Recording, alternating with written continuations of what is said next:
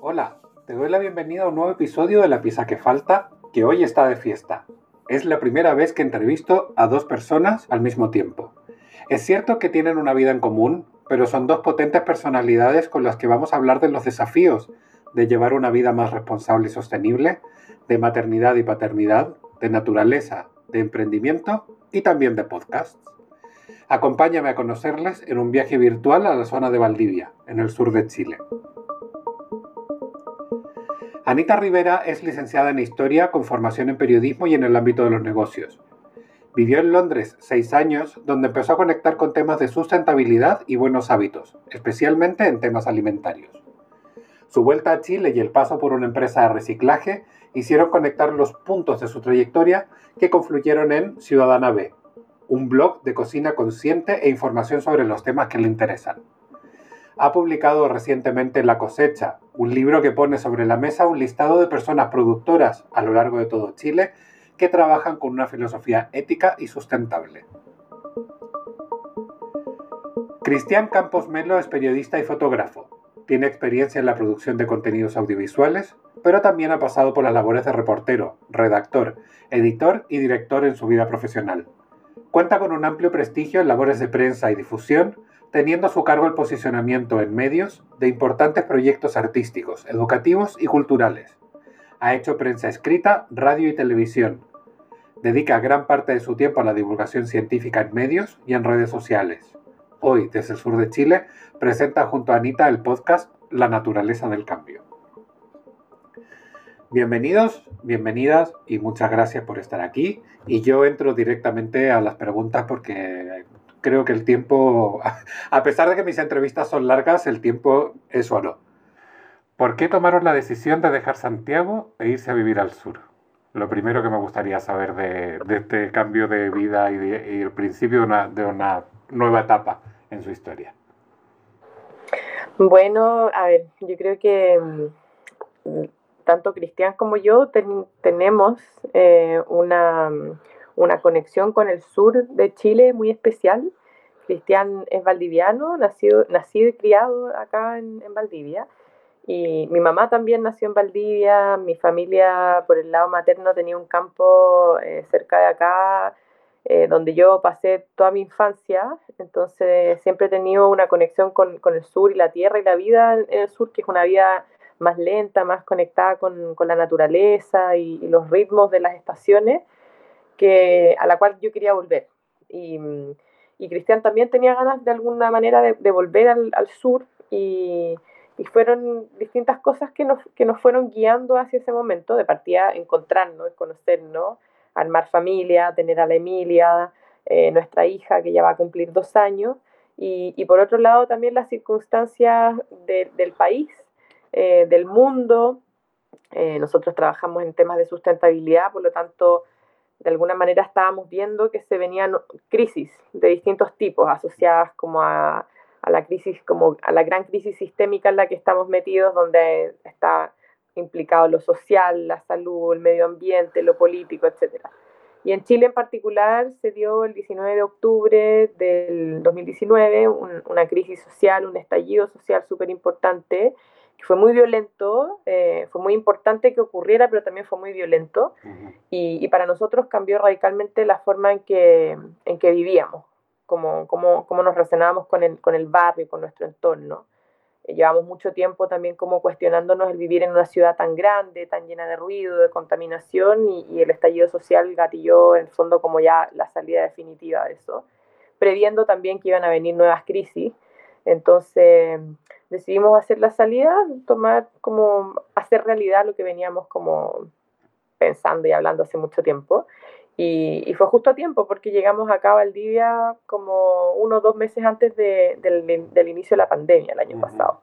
Entonces ha sido una experiencia muy distinta vivirla en una ciudad pequeña del sur de Chile que en una gran capital como Santiago. Sí, me imagino.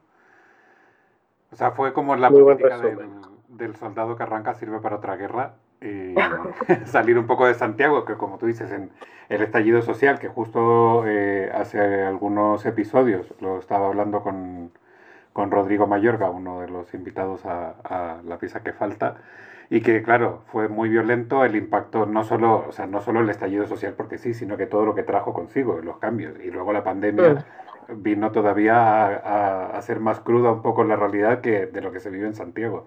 O sea, qué bien. En ese sentido, qué buen ojo, qué, qué oportunidad de poder eh, hacer el cambio de vida, porque vamos. Y Valdivia, entonces, esta conexión familiar de, de los dos. Y yo, y yo pregunto, ¿por qué Valdivia? Porque hay mucha gente que huye de esas conexiones familiares como para tener una vida libre y ustedes vuelven. ¿Por qué? ¿Por qué ese regreso? ¿Qué, eh, qué hacía falta? ¿Qué echaban de menos? O sea, yo creo que la, la vida, la vida actual muchas veces lleva justamente a como a distanciarse de las relaciones familiares. Nosotros todos somos personas que afortunadamente tenemos muy buenas relaciones con nuestra familia. Así que de ello no puedo decir que es algo que tiene que hacer todas las personas, porque cada uno tiene una realidad distinta, digamos, y cada uno obedece o responde a realidades familiares diferentes que sean. Nosotros afortunadamente sí tenemos muy buenas relaciones. Y, y desde ahí esta, esta necesidad de volver a lo esencial, a lo, a lo, al, al, al, origen, si se quiere, tiene que ver con también volver a reconectarse un poco con, con esa, con ese, eh, no sé, por relación familiar o calor de hogar, como, como quiera llamarse, digamos. Y, y claro, y, y, para nosotros también ha sido una, es interesante, una cosa de eh, yo relacionarme con mis papás cuando yo era chico, a volverme a relacionar ahora ya de viejo, mi, mis papás abuelos, son relaciones nuevas que, que, que hay que ir construyendo, ir entendiendo de alguna manera, pero, pero yo creo que tiene que ver mucho con eso, con como, volver a lo esencial, al, al, al, origen, y bueno, y todo ha ido calzando, porque de hecho ahora los papás de la Ana es muy probable que muy pronto se van a venir a, venir a vivir al sur también, eh, entonces al final como que, bueno, esto que decía la Ana, digamos, hay, hay una tendencia, no sé cómo será en otros países, ¿eh? pero, pero yo puedo hablar por Chile y, y una tendencia quizás a arrancar. Chile es un país donde está súper centralizado todo, donde Santiago eh, tiene más de la mitad de la población de todo el país, está radicado en una sola, en una sola región, que es una región por lo demás muy pequeña, digamos, ¿eh?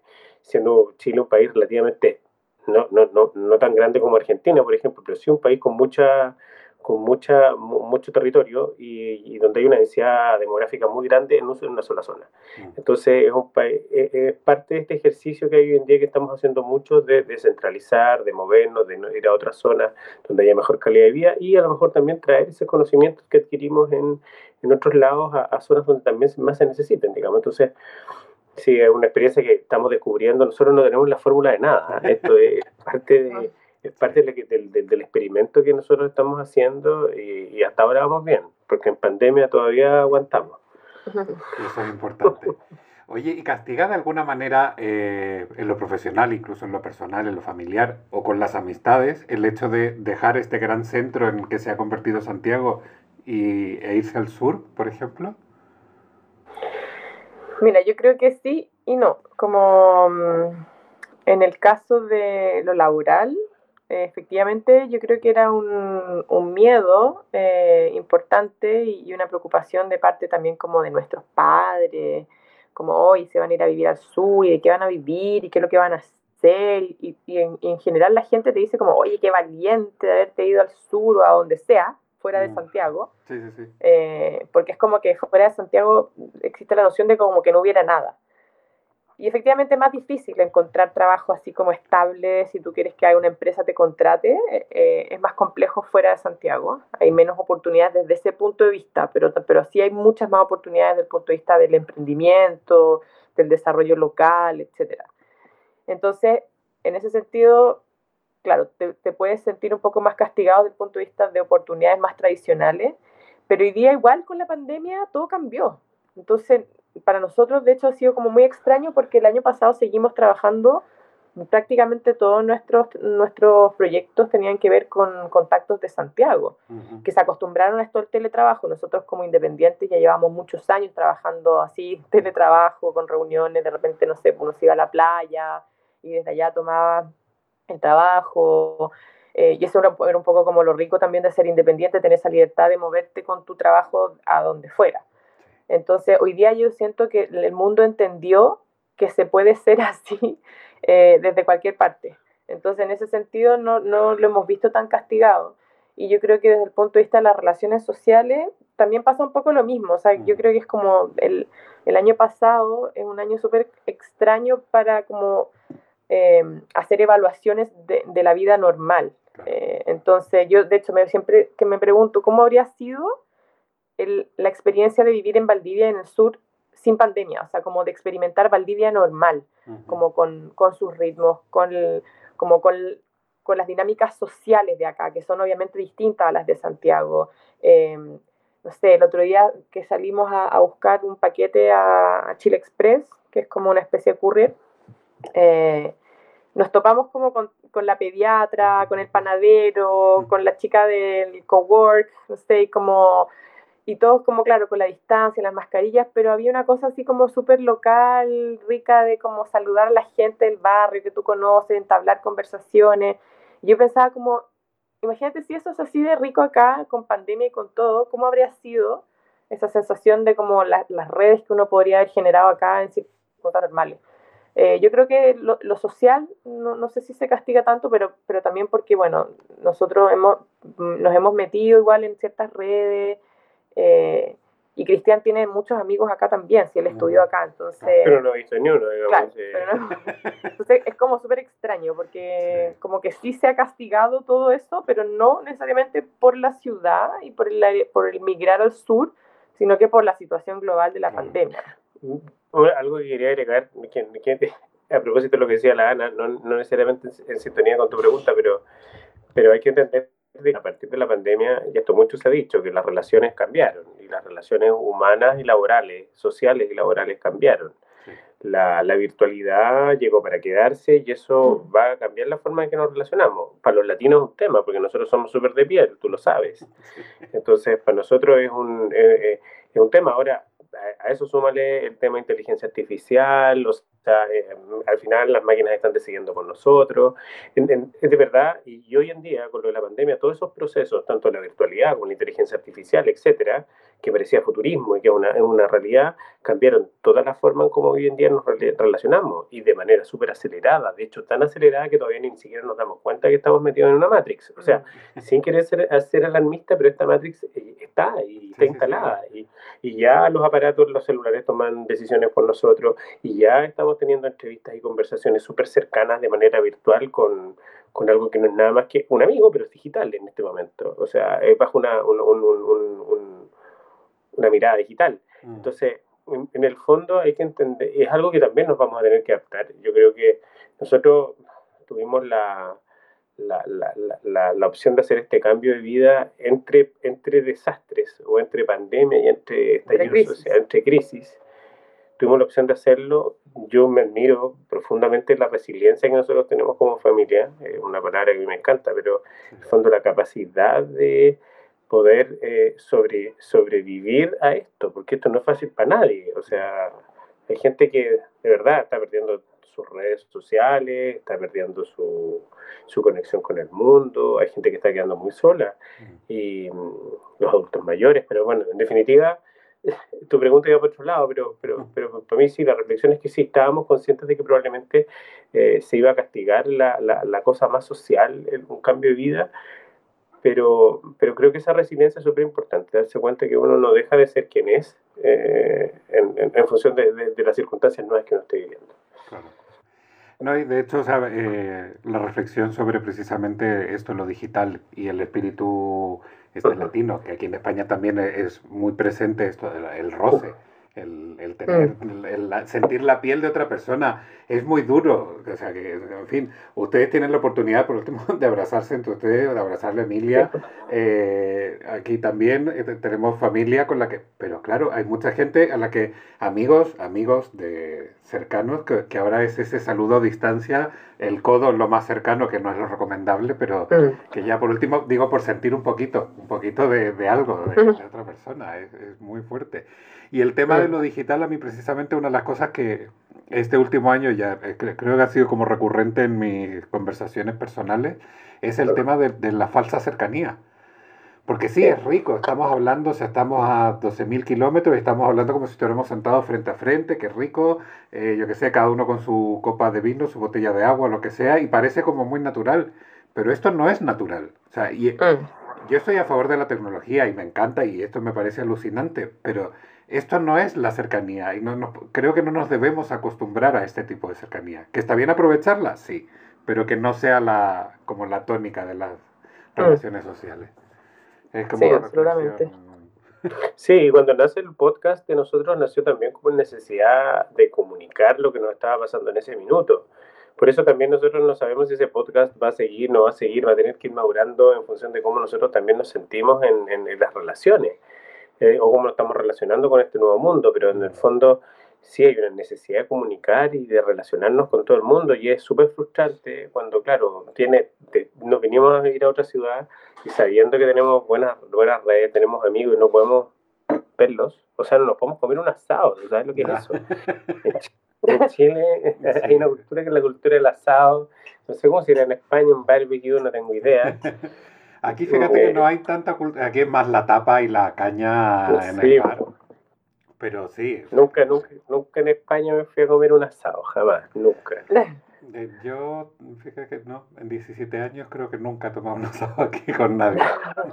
Pero acá no, es, es, es una institución, o sea, acá todos los fines de semana uno come una carne a la parrilla o carne asada eh, y con mucho vino, mucha cerveza y esas cosas, y eso es parte de, la, de cómo nosotros culturalmente nos relacionamos, especialmente en países como Argentina, Brasil y, y Chile. Sí, totalmente. Mira, aprovechando que estabas hablando del podcast, Cristian, en, en uno de los capítulos de, estos, de los últimos que he estado escuchando, que ya luego hablaremos más en detalle del podcast, pero eh, comentaban que la vida en el que, o sea, que había como una especie de espejismo, que la vida en el sur era más barata, eh, pero que realmente no era así, que se habían encontrado como con la sorpresa de que había servicios que eran más caros, si no recuerdo mal, creo que era Anita la que lo decía, que había otras cosas que, que no, no, tenían las oportunidades o la variedad que había en Santiago. con todo esto, eh, bueno, y Cristian sí hacía la, si no recuerdo si era Cristian, hacía la, eh, digamos, la, o sea, decía la frase de, oye, pero con esto no queremos desanimar a nadie de que se vengan al sur o de que salgan de Santiago ni nada. Pero yo les pregunto a ustedes, ¿hubo momentos de arrepentimiento o de duda cuando se encontraron con este espejismo, esta realidad de decir, oye, igual no, no era la respuesta? No, no, no. es que nosotros, Santiago, no, no, pertenecemos ahí, eh, querido Tomás, no, no, no pertenecemos a ese lugar. No, no sé, no sé si a ti te ha pasado, pero esa sensación de no pertenecer es muy curiosa. curiosamente a mí eso me pasó más en Concepción que en Santiago, fíjate. Sí, claro, me imagino, por eso te lo comentaba. yo en Santiago, siendo que o sea, yo también soy de una ciudad más chica, de todo, tal que cuando yo era chico era nada, sí, cuatro calles y sería todo. Pero yo no sé por qué siempre en Santiago me sentí mucho más cómodo que en cualquier otra parte. Era como... Mm. Siendo una ciudad que me parece a mí inabarcable, inmanejable, insufrible y que todo lo malo que tiene. Pero, pero es que además Santiago hace 15, 17 años era muy distinta a lo que es ahora. Santiago hace 15 años era una ciudad muy rica, como muy agradable. Yo, o sea, yo crecí en Santiago, crecí mm. la mitad del tiempo en el sur, la mitad del tiempo en Santiago, pero yo fui al, fui al colegio en Santiago, eh, y me acuerdo de cuando era chica salir a caminar tranquila, como que no había tanto tráfico, que tampoco estaba tan colapsada gente, que poder comprar un departamento era algo como factible, como no era una cosa como lo que hay hoy día, que los precios son horrorosamente caros. Eh, pero claro, también era una ciudad mucho más pequeña, con muchos menos no sé, pues como servicios, mucha menos variedad de restaurantes, cultura, como que Santiago, se, yo viví en Inglaterra hace seis años y me mm. acuerdo que en algún momento yo me fui el 2006 a vivir a Londres y volví a Santiago el 2012. Y entre medio fui dos veces, el 2008 y el 2010. Me acuerdo que cuando volví, el, cuando fui el 2008, fue como, ¿qué es este pueblo? Así como, qué feo todo, todo gris, no me, no me gustó. Y cuando volví en 2010 me pasó todo lo contrario, fue como, wow, Santiago como que como que se pegó así como una renovada, como un, había muchos restaurantes, había mucha onda, mucha cosa muy entretenida, pero también empezó como, justo en ese mismo momento, también me llamó la atención como, oye, qué harta gente hay, qué colapso de autos, como que había tacos en calles que eran antes súper residenciales, como tacos, atochamiento. Pero en el fondo como que la ciudad, Santiago ha cambiado mucho y, Santiago solía ser una ciudad muy agradable, pero, pero cambió y como que se hiper mega capitalizó eh, con todos los problemas que eso tiene también desde el punto de vista no solamente de la delincuencia, sino que es como del, de los tiempos de traslado, de los abastecimientos, de, los servicios caros, de la polución, del ruido. Entonces, no sé, eh, yo hoy día no me arrepiento de, de, o sea, nada de haber salido de Santiago, nada. O sea, criar en Santiago es muy difícil, Tomás. O sea, honestamente, o sea, querer tener una, una o sea, criar una hija pensando en que le queremos dar una, un tema de conexión con la naturaleza y, y como ganas de volver como a lo esencial y el origen, es súper difícil en Santiago. en Santiago tú lo más cercano a la naturaleza son las plazas, o sea, plazas públicas que tampoco son exuberantes de naturaleza Eso te ¿cachai? endémica. Dos árboles, tres árboles y punto. Y es una zona que también tiene una crisis grave por temas de crisis hídrica. Eh, acá en Chile se vive eso de manera muy, muy brutal y en la zona central. Entonces, claro, para nosotros criar en esas condiciones, pensando en que somos dos personas conectadas con la naturaleza, la, la, la Ana trabajando en temas relacionados con sustentabilidad alimentaria, etcétera, súper potente. En mi caso, también generando conciencia sobre la naturaleza a través de la fotografía y otras pegas más que hago. Eh, claro, era como, ¿qué vamos a hacer ahí? ¿cachai? Es como claro, para las vacaciones vamos a ir a ver los bosques de lejos, pero no, nosotros queremos vivir en eso, esa es nuestra vida. Entonces, no, no, yo creo que arrepentí. La única vez que yo creo que como que me arrepentí fue cuando una vez me llegó la cuenta del, de la electricidad y la cuestión era tan cara. Porque esa fue la única vez como que dije, no, en Santiago era mucho más barato la cuenta de la electricidad. Eso. Pero bueno, al final yo creo que efectivamente el, el beneficio, esto de estar más cerca de la naturaleza, de poder hacer esta crianza consciente eh, gana cualquier otro pulso, digamos, o cualquier otra evaluación que se haga. ¿Y cómo está haciendo la experiencia esto de criar a, Emilia en un entorno más, pues, más cerca de la naturaleza? Eh, ¿Cómo está haciendo todo esto? Bacán, muy lindo, muy lindo verla a ella, como conectar también con eso, como conectar como con la luna, eh, con los bosques, con las plantas, con los pájaros. Nosotros siempre decíamos como un poco en broma que queríamos que, como que nuestra meta era que la Emilia, antes de, de que supiera reconocer los personajes de Disney, tenía que aprender a reconocer los pájaros de donde estuviéramos. Y efectivamente es así, ella, ella no ve tele, no ve pantallas ni monitos, entonces no tiene idea de ese mundo como de, de, de fantasía, pero sabe reconocer las bandurrias, los trailers, los tiuques, el chucao cuando canta y los imita y entonces eso es muy lindo, muy bonito como que como darle la oportunidad también a ella de, de, de, crecer entendiendo el mundo que la rodea y que el mundo que la rodea no es solamente esto que hablábamos como lo virtual, lo artificial, lo, las pantallas, como la entretención, sino que hay algo tangible y que hay que además cuidar como nosotros la cuidamos a ella, que eso también es súper importante, ¿no? Como, oye, las flores no se arrancan, los perros se, se hacen nanay con cuidado, suave, como todas esas cosas, que, y ella es muy receptiva a eso, así que ha sido súper bonito también. Los, los, niños, también siempre lo digo, digamos, los niños son científicos o sea, nosotros nacemos científicos, todos nosotros nacemos científicos, es decir, con, la curiosidad, con curiosidad, digamos, conocer, experimentar, etcétera, etcétera. Eh, yo creo que la, la, educación o el sistema educacional como generalizado que existe nos hace que muchas veces como que esa capacidad de asombrarnos con el mundo a veces quede de lado o, se, o desaparezca. Y, pero nosotros con la Emilia hicimos un poco ese, hemos hecho ese experimento, le hemos dejado que fluya como con lo que es ella, con lo que es un niño y entregarle las herramientas para que se haga preguntas, para que experimente. Eh, y creo que el resultado es muy bonito. Mm. O sea, de verdad, ver a un niño que se puede conectar con su entorno y que no, que no es un entorno eh, de ciudad, porque el entorno de ciudad eh, no es, no es quizás lo que, lo que a mí me gustaría, o sea, porque en el fondo que un niño vaya a un, a un centro comercial todos los fines de semana cuando tiene que ir a pasear o que vaya a un, a un restaurante, creo que, te fijáis, eso, eso no ayuda a esa curiosidad que digo yo que es innata en todos nosotros y que ayuda a, también a forjar la personalidad. Pero, ahí igual, o sea, yo ahí creo que hay que como un, detalle. O sea, igual este, nosotros estamos en un entorno de ciudad, no, no necesariamente estamos en un entorno de una megalópolis, pero, pero Valdivia es una ciudad, no es un pueblo, ni tampoco vivimos en el campo, vivimos muy rodeados de naturaleza, es una ciudad que tiene una alta biodiversidad de plantas, de aves, de fauna, y en particular donde nosotros vivimos, que es una isla, entonces, que es la isla Teja donde se concentra la mayor parte de los bosques, del jardín botánico, los parques. O sea, es un lugar que concentra una muy alta biodiversidad.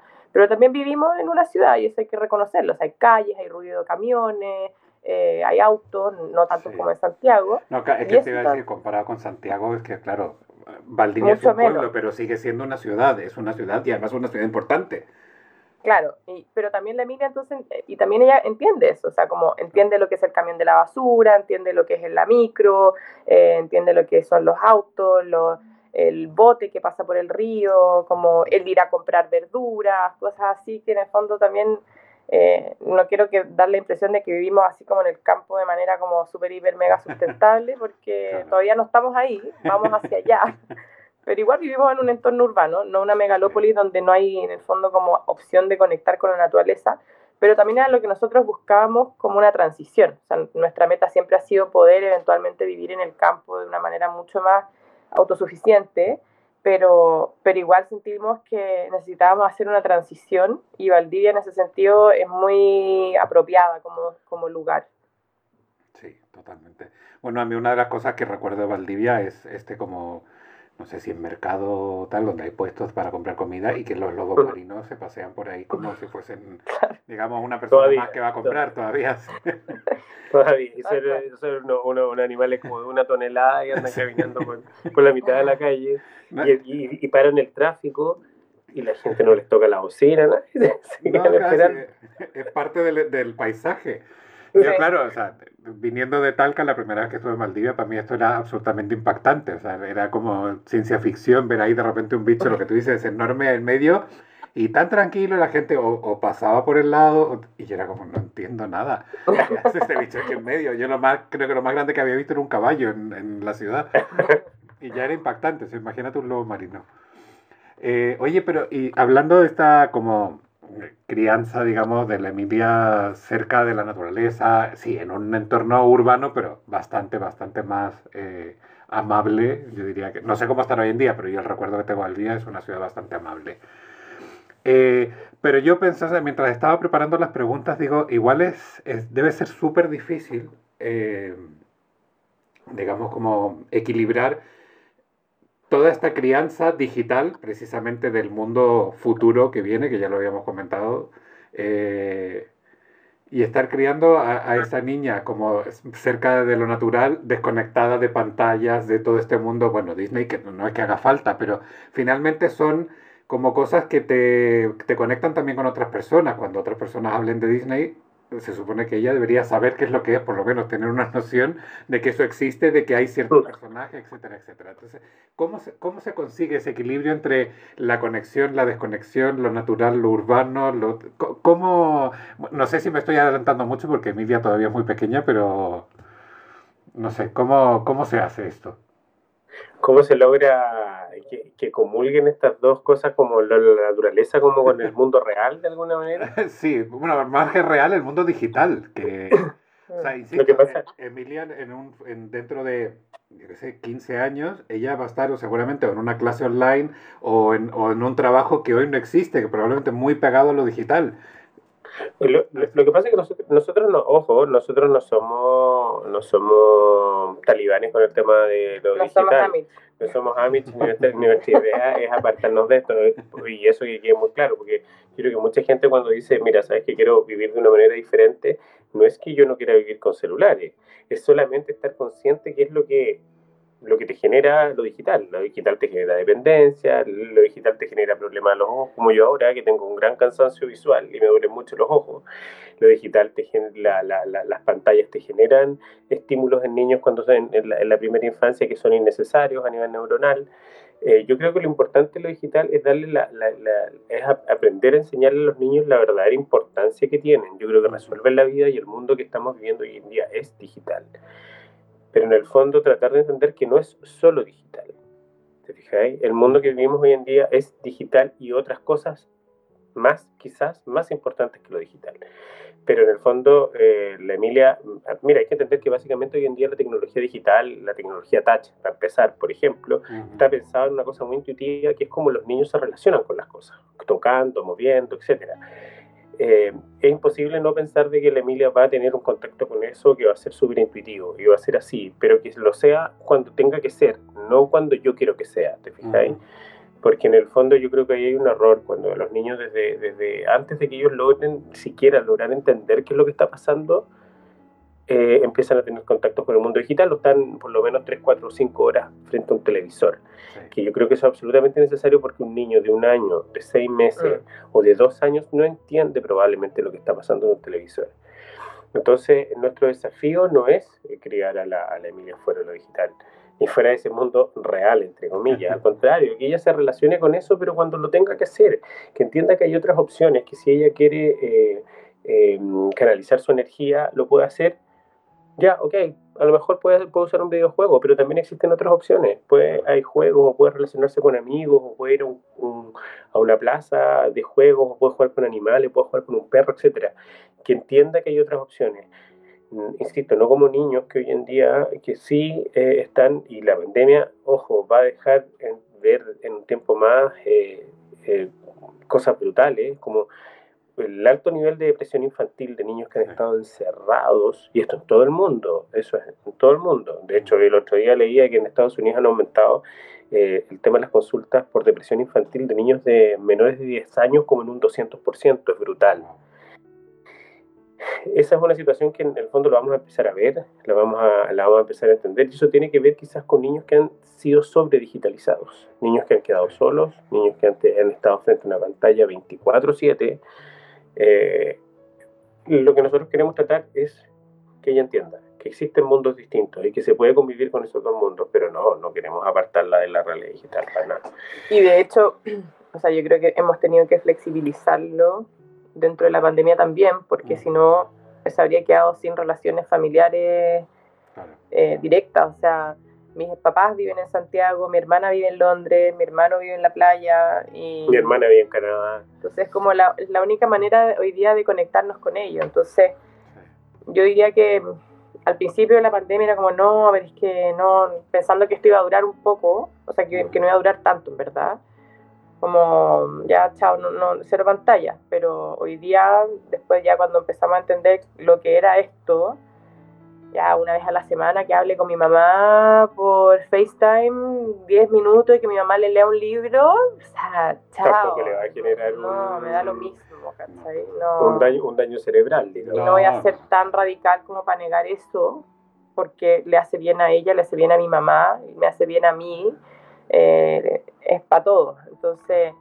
pero, pero sí, claro, lo que dice Cristian, en el fondo, como que ella entienda que a veces uno, a veces la ABU se conecta y le lee un libro, pero a veces también la ABU viene al sur y nos encontramos en el campo y vamos a recoger moras y cosas así. Entonces, como que, que, entienda y que es mucho más rico cuando nos juntamos con la ABU en el campo que cuando nos lee un libro como 10 minutos por pantalla quería hacer una observación, perdón, eh, y alguna vez lo comentábamos también en el podcast nuestro, que creo que es súper importante decirlo. Hay que ser muy cuidadoso también como cuando en estos temas uno tiende a juzgar eh, fácilmente y a decir, mira, esa persona le pone a su hijo mucha tele o lo pone a ver televisión o a mm. jugar videojuegos todo el día.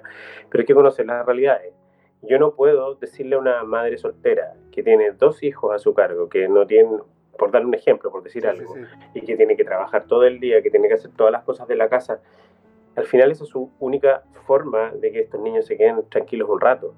Eh, eh, no, es, no, es la, no, es, la, mejor, pero, pero, pero eso voy, o sea, yo creo que hay que tener mucho cuidado con jugar. Nosotros estamos conscientes de que eso es lo que no queremos para nuestra hija y afortunadamente tenemos las herramientas y tenemos un, un, ecosistema más o menos armado para que eso, eso, no, se, eso no se repita. Claro pero hay muchas personas que no tienen otra opción. O sea, mm. las pantallas les están salvando la vida. O sea, y es una pena por esos niños, pero en el fondo si no esa persona no trabajaría, si no esa persona no tendría vida. O sea, mm. por eso hay que tener, hay que tener mucho ojo con los talibanes que dicen, no, las pantallas. Sí, está bien, la ciencia dice que es malo, pero... Hoy día estamos viviendo una realidad además que es absolutamente incontrolable, entonces merece la, o sea, hay que flexibilizar todo por un tema de sobrevivencia. y sobrevivencia física y mental, finalmente. Pero sí es curioso, o sea, que precisamente en el tema de, maternidad y paternidad hay mucho de juzgar. Eh, yo que sé, el tema del colecho, de la lactancia extendida, de, y todas estas cosas. Con, a mí me ha tocado por trabajo estar en entornos de redes sociales de madres, sobre todo principalmente madres más que padres, y, era, eso era un campo de batalla terrible. O sea, eh, era como, Dios mío, pero si se están sacando los ojos, porque yo qué sé, tú eres mala madre porque, yo qué sé, le das eh, leche materna pues después del año y tú eres una mala madre porque no... Y era como, no, cada una tiene su experiencia y tiene su vivencia, ¿por qué nos metemos en la vida de los demás? ¿Qué, qué manía con, con, acusar y señalar ahí? ¿Tú haces eso? Sí, sí. Es muy difícil, efectivamente, yo ahí concuerdo en que sí, creo que las circunstancias personales son las que son y mira, en fin, si ustedes tienen la, la, opción de poder hacerlo y, la, como dice Cristian, el ecosistema para que eso se mantenga, bienvenido. Y si no, pues ya habrá que cambiar. Si es que... Mm. ¿Cuál es el mayor miedo eh, al traer una nueva vida al mundo? O sea, yo, claro, antes de nacer la Emilia no había ni estallido social ni pandemia. Mm. Pero yo sí, en uno de los capítulos del podcast, precisamente tú, Anita, hablabas como de plantearse la posibilidad de, de, un segundo hijo, tú dices, hay que pensarlo, hay que, o sea, el mundo en el que estamos ahora es, es para pensarlo. ¿Cuál es el mayor miedo de, todo esto? Mm, yo creo que hay, hay como varios, varios, varios miedos, partiendo como eh, por como, como la supervivencia en el fondo, como yo siento que el futuro hoy día es tan incierto como de eso de no saber mm, como que, si va a venir otra pandemia, si esta va a irse, si es que finalmente como vamos a lograr volver a algún grado de normalidad, eh, qué va a pasar con el tema del cambio climático, como qué tan habitable va a ser el mundo para nuestros hijos. Creo que eso es súper complejo pensando en traer nuevas vidas. Y también fue un tema en relación como a, cuando decidimos traer a la Emilia, en el fondo, como, o sea, nosotros no, no concebíamos la vida sin, sin ser padres, pero también es un tema que a mí me, me ronda la cabeza todo el tiempo, que es como, ¿cuál va a ser el mundo que le va a tocar vivir a la Emilia? Eh, qué tan difícil y desgastante y, como complejo va a ser desde el punto de vista de la supervivencia de ella y, y, también en el sentido de otros niños pero también desde el punto de vista como económico, o sea, desde, desde, la solvencia, ¿no? Mm. Como de la solvencia familiar, creo que, mm, y de las redes. Siento que todo esto también ha cambiado mucho, o sea, nosotros siempre pensamos en, que íbamos a tener más de un hijo, pero hoy día yo realmente pensar en volver a estar embarazada, tener que parir en las circunstancias médicas en las que está hoy día el, el mundo, mm. criar sin redes, como sin tener el apoyo de amigos, eh, no poder llevar a los hijos al jardín infantil o al colegio, no, o sea, y, y, tampoco poder generar ingresos porque tienes que estar cuidando a los niños, o sea, no, no, no suman y no, no te da, no te dan la, la ecuación. Mm. Entonces es complejo por, todo, por todos lados. Eh, pero, pero también es una cosa muy rara porque también es como, es inherente al ser humano pensar en, en como, como prolongar su, su, legado a través de los hijos, la especie, pensar en que hay una esperanza también en poder criar una generación de una manera distinta que pueda revertir o ayudar a cambiar o darle un giro. Entonces, no sé, eh, es complejo, en verdad. Yo creo que, yo creo que la, la, la, la, la mapaternidad es algo que uno tiene que disfrutar. O sea, yo creo que hoy en día no, están, no está diseñado el sistema como para tener familias tan numerosas, digamos, porque especialmente el sistema económico o socioeconómico, digamos, no está, no está, no, así no, no funciona como para tener familias numerosas. Y, y, yo creo que, que también es algo que yo he aprendido a entender, o sea, creo que eh, es muy respetable también la decisión de no querer tener hijos hoy en día, o no querer tener más hijos creo que eso tampoco es juzgable y, creo que es algo que también tiene que ver con, con algo que es, bastante coherente con, con, una crisis ambiental también. Pues hoy en día nosotros no necesitamos replicarnos, multiplicarnos, seguir multiplicándonos, ¿cachai? Estoy mirándolo bien desde mm. afuera. Sí, sí, sí. Eh, yo creo que el, el, crecimiento demográfico en el mundo está en una meseta actualmente, ya no puede crecer más porque ya es una cuestión de que no puede. Y eso es gracias, afortunadamente, a, a, muchas mujeres que hoy en día se han empoderado y han decidido decir, ¿sabes que hasta aquí llego y no quiero tener más hijos? Porque probablemente si fuera por muchos hombres todavía seguirían teniendo un montón de, de, hijos y que las mujeres los cuiden, digamos. Pero gracias a esas mujeres empoderadas hoy en día yo creo que hay muchas mujeres que han sabido poner por sobre su, su, han sabido sus prioridades personales también ponerlas por sobre esa, esa cosa de la maternidad. Pero yo creo que, en definitiva, eh, sí, hay que, hay que entender de que, de que, esto es un proceso que se tiene que disfrutar y se tiene que vivir eh, bien y uno tiene que entregar lo mejor. Y, y si eso es con poquitos hijos, mejor. O sea, mm. hay que tener un poco, hay que tener Ojo con eso. Y si es sin hijos también. Si uno puede ser excelente, ojo, uno puede ser excelente persona sin hijos también. también. Porque esa gente que te dice, no tienes hijos, no sabes lo que te pierdes, eso no, no, no, no. O sea, Yo siempre contesto, no, no sabes lo que tú te pierdes. no, tú puedes ser excelente persona desde otra área, quizás. Poco, sí, sí, sí. es que, sea, que yo insisto, tener hijos para quien lo tenga vocacionalmente me parece fantástico. Pero quien no, quienes no tenemos la vocación también también tenemos derecho. Y mira, se conecta mucho con la pregunta que iba a hacer precisamente que yo creo que todavía a nivel social hay como mala prensa, mala prensa muy entre comillas, lo que estoy, para que, para que nos entendamos, de las personas que dicen, no, mira, yo voy a ser soy más consciente con la naturaleza, me voy a vivir en un entorno, yo que sé, más sustentable, me alimento, me alimento bien, no sé qué, y la gente, ay, es como, qué aburrido, que no sé qué. Siempre existe como esta, esta cosa social como de ya, ya se hizo vegano, ya que, es lo siguiente, todas estas cosas, entonces, eh, o sea, ¿existe? ¿Ustedes han, han, han, sentido como esa presión o esa mala prensa, como que, que, porque se van a ir al sur, que lo hablamos un poco al principio, están un poco locos, pero, y esto ahora encima, dedicándose a temas de sustentabilidad, yo digo que vamos añadiendo... Sí, yo creo que yo, yo, yo lo, lo, lo viví. Eh, pero previo al estallido social en Chile. Después del estallido social en Chile, eh, eh, creo que como que mucha gente nos dice, oye, qué bacán que tomaron la decisión. Lo que pasa es que de verdad fue brutal el estallido social, porque fue, muy violento Santiago, muy, cuando digo violento, es violento. Sí, sí, sí, gente muerta, gente herida, mucha destrucción, eh, fue muy violento. Entonces, claro, mucha gente, antes de eso decía, oye, sí, que se van a ir a hacer al campo, que a criar vacas, o no tengo idea. Y hoy en día es como que bien que se puede, por favor, consíganos un lugar para irnos a vivir para allá. Nosotros estamos buscando, por lo menos a, cinco amigos, le estamos buscando terreno para comprar porque todos se quieren venir a vivir. Sí, yo creo que también hoy día hay como todo lo contrario a la mala prensa y siento que hay como una cosa aspiracional también y de hecho hemos visto mucha gente que se ha venido al sur con el problema que eso está generando, en particular en, dos ciudades chiquititas, Frutillar y Puerto Varas, donde se ha concentrado el, gran parte del éxodo de profesionales jóvenes educados con cierto nivel de ingreso de mm. Santiago, de dos o tres comunas, que se vinieron como en masa.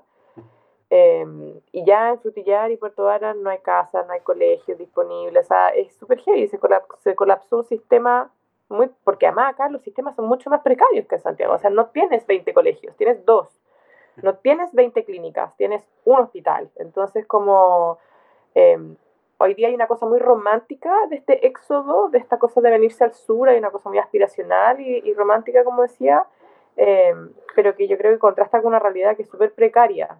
Y, claro, cuando llegas acá te das cuenta, o sea, nosotros hemos sido súper privilegiados en ese sentido, porque estamos en un súper buen lugar de la ciudad, estamos en un departamento que es cómodo, eh, como que de alguna manera nos hemos podido insertar súper bien, hemos mantenido, no necesitamos todavía insertar a la Emilia en el circuito de los colegios, entonces tampoco estamos con ese rollo, pero, pero yo siento que hay una cosa aspiracional hoy día de, irse al, sur, al campo, eh, pero que no necesariamente se condice con la realidad, o sea, vivir en el campo, y por eso para nosotros era importante esta transición, es súper rudo.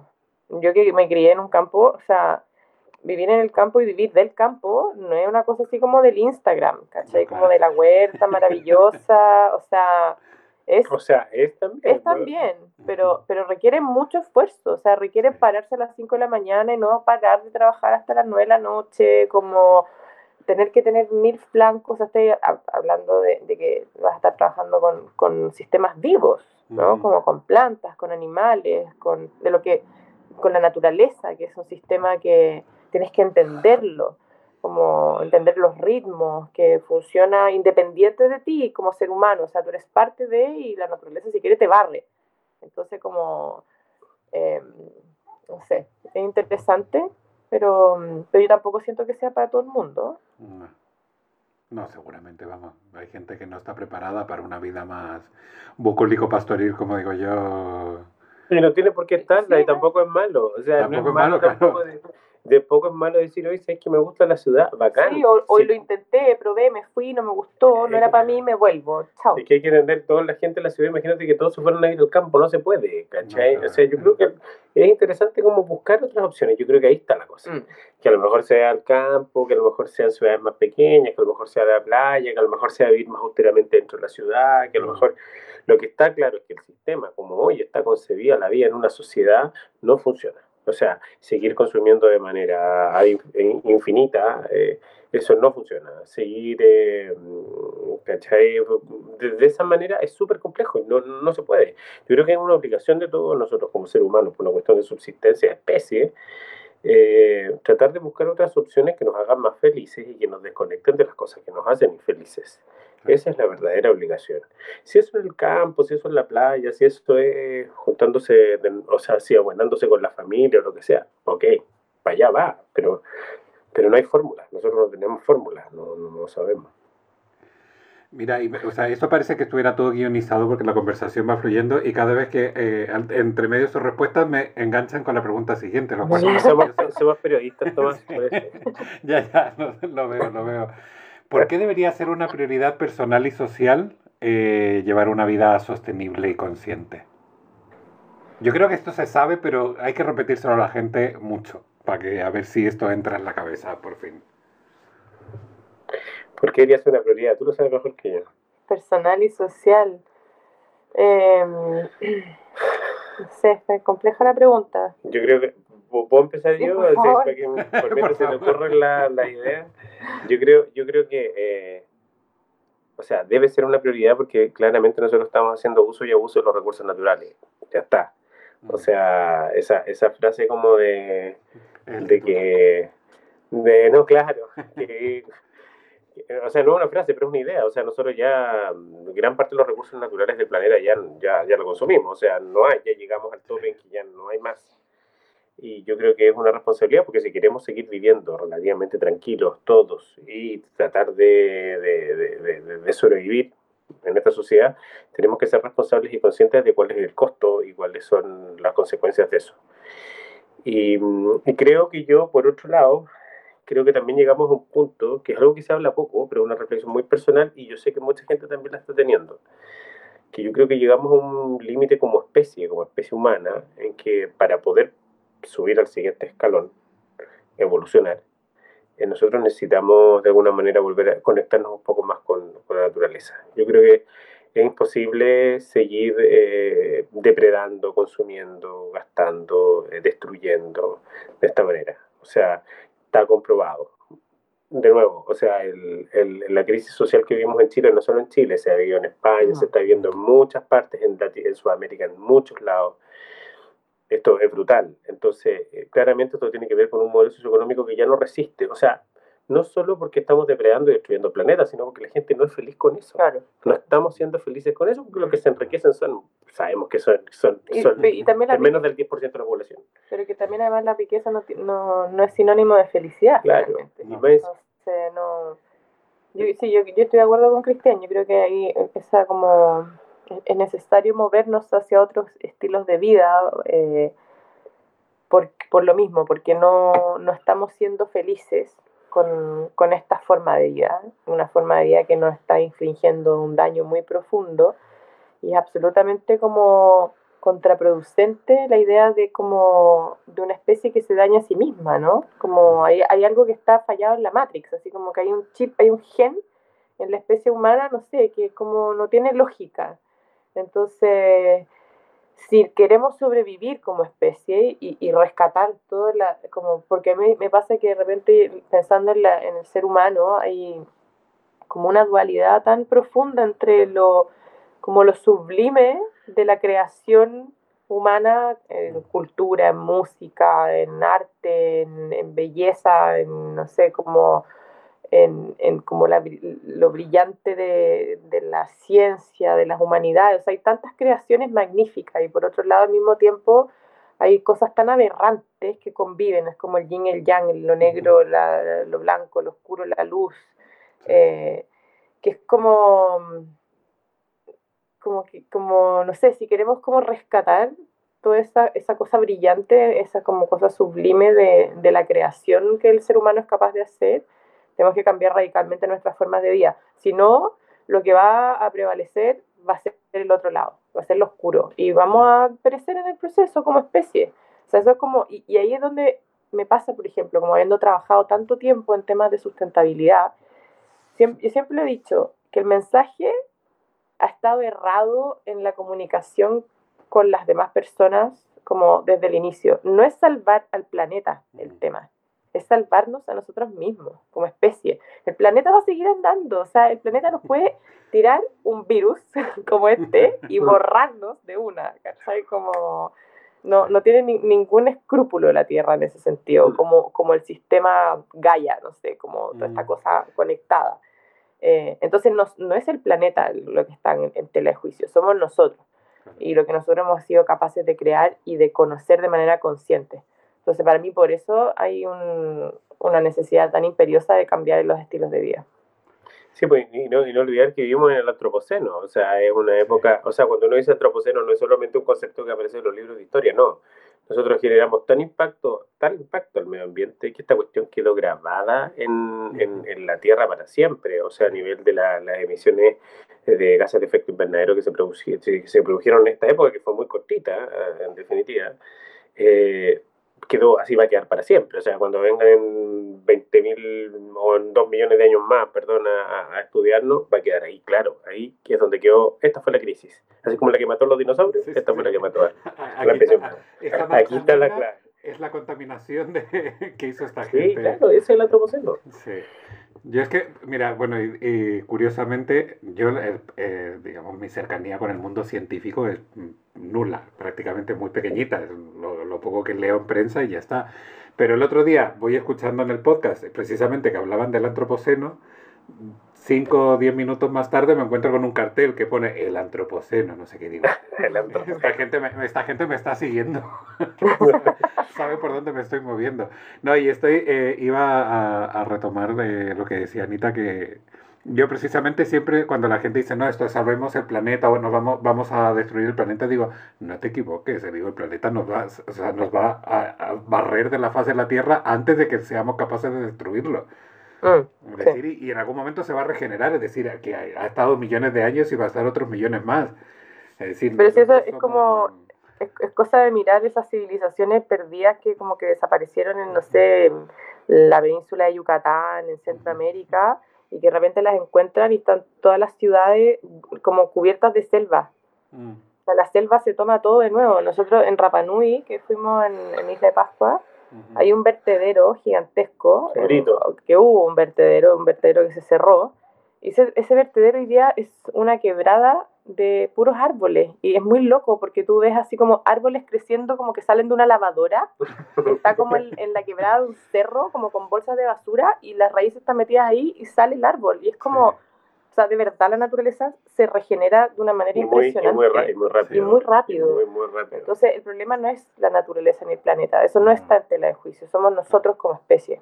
Sí, es curioso eso cuando la gente dice, no, que la cuestión va a ser muy lenta. No, esta cuestión es muy rápida.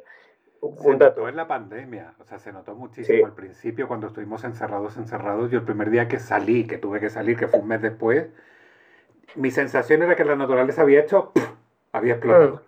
Mm. Y estaba no, a ver, no es que estuviese cubriendo las calles de Madrid, pero, pero sí estaba, o sea, era más ruido de pájaros, más, como que más movimiento en los parques eh, de, de, de, animales y tal, que antes no se veía. Sí. Oye, un dato importante, o sea, si nosotros lleváramos todos los millones de años que tiene que existe el planeta Tierra, lo lleváramos a un calendario como el calendario que conocemos, que, mm. que es el calendario gregoriano, nosotros con la, existencia, yo creo que tú lo has escuchado, pero siempre me gusta mucho repetirlo porque nos ayuda a dimensionar un poco cuál es, el, cuál es nuestro lugar en, en, en la Tierra. Nosotros, eh, en la creación del universo en general, mm. nosotros corresponderíamos los últimos cinco segundos del 31 de diciembre, ahí estaríamos. Y eso se borra así, o sea, y, y, va a haber, y va a haber mucho, mucho, mucha vida después de eso. Pero no es la última Coca-Cola del desierto. no, no la somos, no la somos. No la somos. Oye, si tuvieras la oportunidad de volver atrás a justo antes del momento mudanza, digo, que, que, yo creo que marca un hito en, en, su vida personal y familiar. ¿Harían algo distinto? ¿Haría, haría decir, oye, yo esto sí tomaría esta otra decisión o sí, eh, yo qué sé, elegiría otro camino, yo qué sé? ¿O no? ¿O todavía no ha llegado ese momento de valoración? ¿Del momento en que nos mudamos para, para acá? Sí. Justo antes de venirnos. Sí. ¿Qué harías distinto tú? No, todo el proceso, yo qué sé, en vez, eh, yo que sé, en vez de Valdivia, yo qué sé, Osorno, o en vez de tal. Si, si hay algo que de repente ha empezado, digo, aquí, igual aquí nos equivocamos. Quizás deberíamos haber tomado esta otra decisión. Sí, que los libros los embalé de manera, de manera que no, algunos se me arrugaron. Eh, debería, eh, debería, no me debería haber traído tanta ropa, o sea, debería haber seleccionado más, porque regalamos, digamos, de baja mucha ropa. A lo mejor debería haber regalado más ropa, ¿no? Aparte de eso. No, yo lo único que, quizás habría hecho distinto le habría puesto como mayor como intensidad a la búsqueda de un terreno antes de venir. Porque nosotros empezamos a buscar un terreno para, que, como te habíamos contado, en el fondo nuestro plan siempre fue vivir en, como en, en, un ámbito un poco más campestre. Y empezamos la búsqueda justo antes de que, o como justo cuando yo estaba embarazada, eh, que fue como, el, como fines del 2018, principio del 2019. Y después ya yo estaba como demasiado embarazada como para poder venir de nuevo a buscar terreno y todo. Entonces dijimos, bueno, esperemos un tiempo más, que la Emilia esté más grande. Después vino el estallido social. Cuando quisimos venir tampoco se podía porque nadie, nadie estaba mostrando y estaba como medio complicado para moverse. Después dijimos, ya, bueno, esperemos cuando lleguemos al sur y nos instalamos allá. Y, vino la pandemia, igual el año pasado estuvimos buscando también, pero eh, cada vez más difícil moverse porque o estás en cuarentena tú, o están en cuarentena allá, entonces no se puede salir, el gallo de allá no te puede recibir eh, y los terrenos están cada vez más caros, o sea, suben como por semana, o sea, es una cosa impresionante, o sea, hoy día comprar tierra está 10 veces más caro de lo que estaba hace 5 o 10 años atrás, es absurdo, o sea, es brutal. Entonces y, hay una también como proliferación de microparcelas que están destruyendo también las zonas rurales, entonces es súper complejo el escenario hoy día como desde el punto de vista de, del acceso a la tierra. Entonces creo que si hay algo que hubiese hecho distinto, a lo mejor hubiese sido como haber acelerado más ese proceso, cuando teníamos además la posibilidad de a lo mejor pedir un crédito que nos diera como, porque hoy día como los dos independientes, o sea, ninguna posibilidad, no nos pesca ni un banco. Entonces, nada, pero, pero ya es lo que es nomás. Pues. Que tener más paciencia en ese proceso. Con un poquito más de calma. Bueno, ya hablemos de, de, podcast, que lo hemos mencionado eh, a lo largo de la conversación, pero eh, yo, insisto, me declaro absolutamente fan de la naturaleza del cambio. Son una grata compañía y yo invito a la gente que escucha este que por favor eh, y eh, bueno, ya lo hago de viva voz. A todo el mundo le recomiendo. Tienes que escuchar el podcast La naturaleza del cambio porque. No, no, es que de verdad, o sea, no solo por lo interesante de los temas que a mí me parece, o sea, entretenidísimos los programas, sino que también por por la calma, por la paz que, que transmiten los dos, de verdad que es súper agradable escucharlo. Yo ahora me voy caminando más lento al trabajo para tener más tiempo de escucharlo e ir en paz, o sea, como disfrutando cada momento. Y, y voy caminando y me encuentro contestándoles a ustedes y a los invitados interactuando con el podcast que parezco loco por la calle. De repente me río solo, de repente me emociono, de repente contesto, no, esto no es así, o no, esto sí, yo estoy completamente de acuerdo. Y claro, me cuento y digo, claro, como son voces familiares, entonces digo, claro, estoy, escuchando a mis amigos hablar y contesto, me sale natural. Pero bueno, ¿cómo nació la idea de la naturaleza del cambio? Porque además esto fue, empezó al principio de la pandemia prácticamente. principio de confinamiento, digamos. Lo que pasa es que este proyecto, la verdad es que nace de manera muy natural, o sea, no tiene... Eh, a ver, algo que caracteriza la relación que nosotros tenemos con la, con la Ana desde el minuto que nos conocimos fue como la capacidad de hablar y reflexionar. O sea, eso es algo que siempre ha sido como una, una característica nuestra. Eh, y de todo, pero y, de cosas muy, muy superficiales y cosas muy profundas. Pero nosotros sí nos comunicamos harto y sí hablamos mucho. Y sí pensamos y sí discrepamos mucho. O sea, no es que estemos siempre de acuerdo. Pero esta, esta capacidad como de hablar eh, en algún minuto, eh, cuando llegó la pandemia y frente a la imposibilidad de poder relacionarnos con, con otra gente, eh, decidimos a lo mejor transformarla en un proyecto. Ahora, esto era algo que veníamos hablando incluso antes de la pandemia. Mm. Veníamos hablando del tema de hacer un podcast. Eh, personalmente yo venía investigando ya hace rato eh, el tema de las nuevas plataformas digitales para hacer comunicación. El podcast era algo que tímidamente se estaba metiendo. existe la tecnología para hacer un buen podcast, pero quizás no mucha gente estaba acostumbrada a escucharlo, pero bueno, la cosa es que la pandemia, como ya lo dijimos, aceleró todo aceleró el, el, el, proceso de empezar a comunicarse de manera distinta, empezar a escuchar otra, otro tipo de, de, proyectos o, productos o plataformas. Y dijimos, mira, este es el minuto, ya lo habíamos hablado, nos gusta hablar, nos gusta comunicarnos. ¿De qué hablamos? Hablemos de nosotros. Eso es, de lo que a nosotros nos pasa.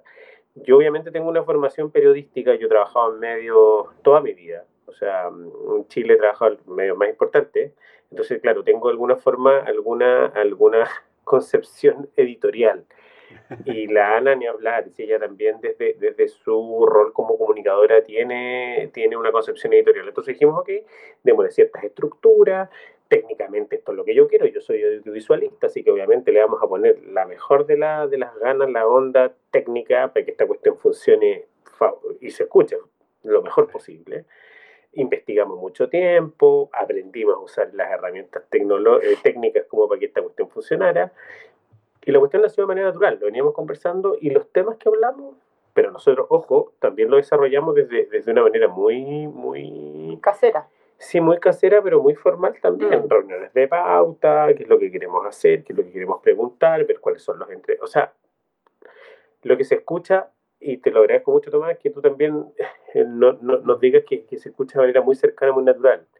Eh, y, y qué bueno que así sea, esa, es la idea, pero detrás de eso obviamente hay, hay algo que se realizó durante mucho rato. Sí, harto trabajo. Y, y, y, lo último, también nosotros en algún minuto, cuando nace este podcast, nosotros dijimos, nosotros queremos hacer un proyecto que a nosotros, en algún minuto, cuando esta cuestión de la crisis económica venga, y que ya habíamos empezado a vivir a principios del año pasado, no nos permite a lo mejor eh, generar ingresos. Y fue así como creamos una primera temporada que fue absolutamente porque queríamos hacerla y la segunda logramos financiarla. La banca ética eh, en, Latinoamérica nos logró hacer este proyecto y eso para nosotros fue un tremendo honor porque también es una tremenda organización que tiene que ver con los ideales, etcétera, del, del proyecto. Y, y no, y fue una gran plataforma también para vomitar todo lo que teníamos adentro y compartirlo con otras personas que están en la misma, digamos. Y que siguen en la misma que nosotros. Sí, ha sido súper interesante además también como la recepción, porque como te decíamos, él ha tenido, allá lleva más de 17.000 descargas, pero además con audiencia en más de 37 países, entonces también te mm. das cuenta que los temas son súper transversales, no solamente es como lo que nos pasa a nosotros acá en Valdivia, sino que es lo que le pasa a una persona como en, no sé, Polonia, en España, en Argentina, en Brasil, en Honduras, eh, y que eh, están necesitando tener esos espacios de conversación, de reflexión desde lo micro, ¿no? Como desde lo cotidiano, no desde una cosa así como elevada, desde como alguien que te habla con la verdad absoluta y desde la ciencia o del...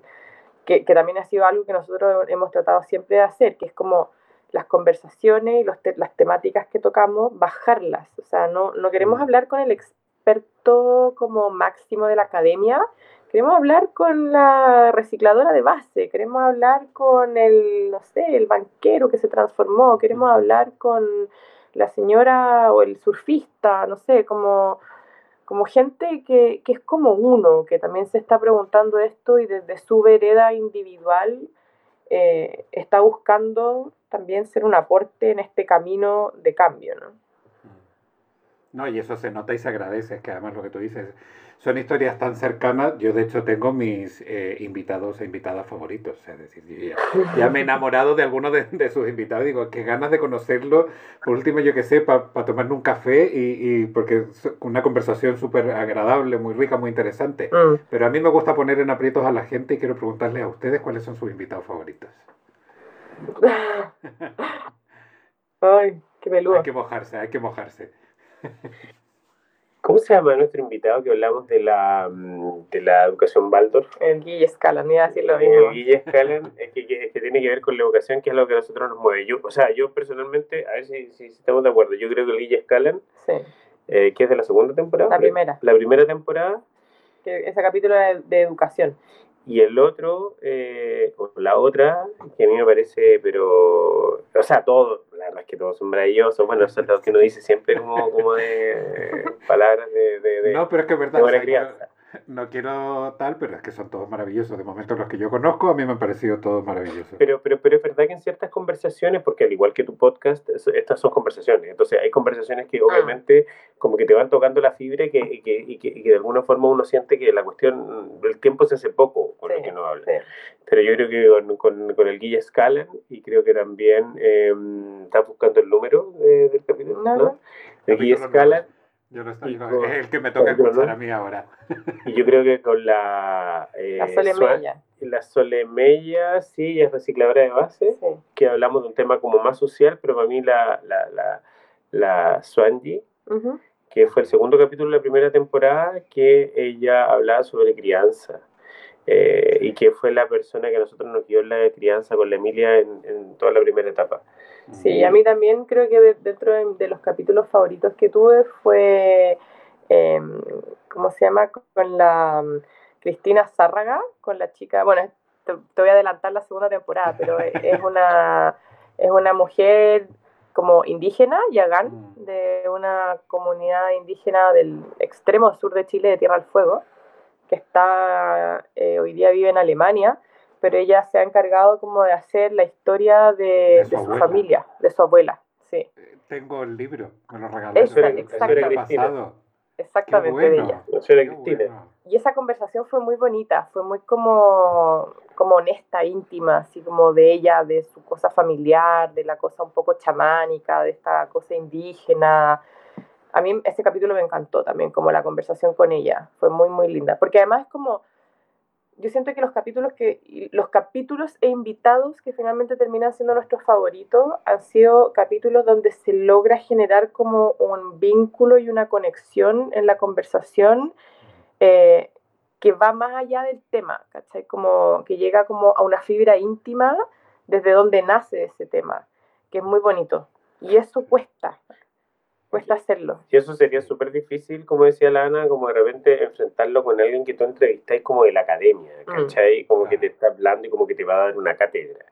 Entonces, por eso fue también súper difícil, y adelantándome alguna pregunta que a lo mejor me vas a hacer, ah, ¿qué nos vas a hacer?